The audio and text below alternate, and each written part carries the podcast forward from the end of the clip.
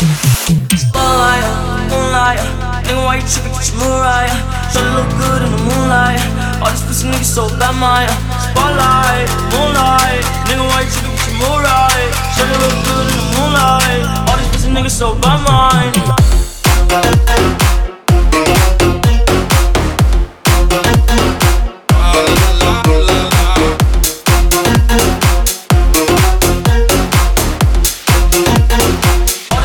so by mine.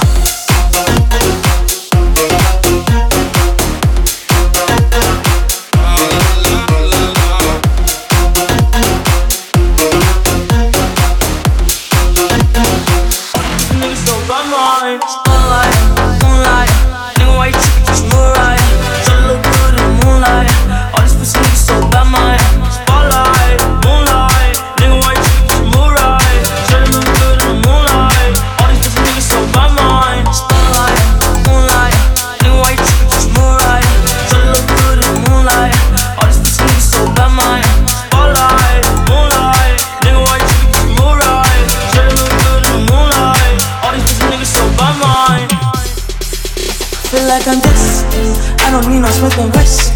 No. What were you testing? Fuck a schedule, here's your lesson. No. Knife and testing. Taking shots at all your friends. You know. Feel like I'm dead.